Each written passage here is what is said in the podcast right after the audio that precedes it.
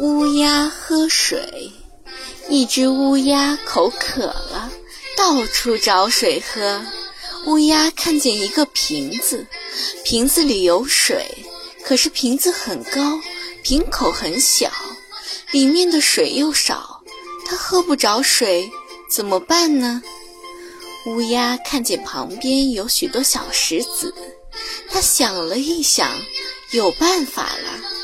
乌鸦把小石子一个一个的衔起来，放到瓶子里，瓶子里的水慢慢升高，乌鸦就喝到水了。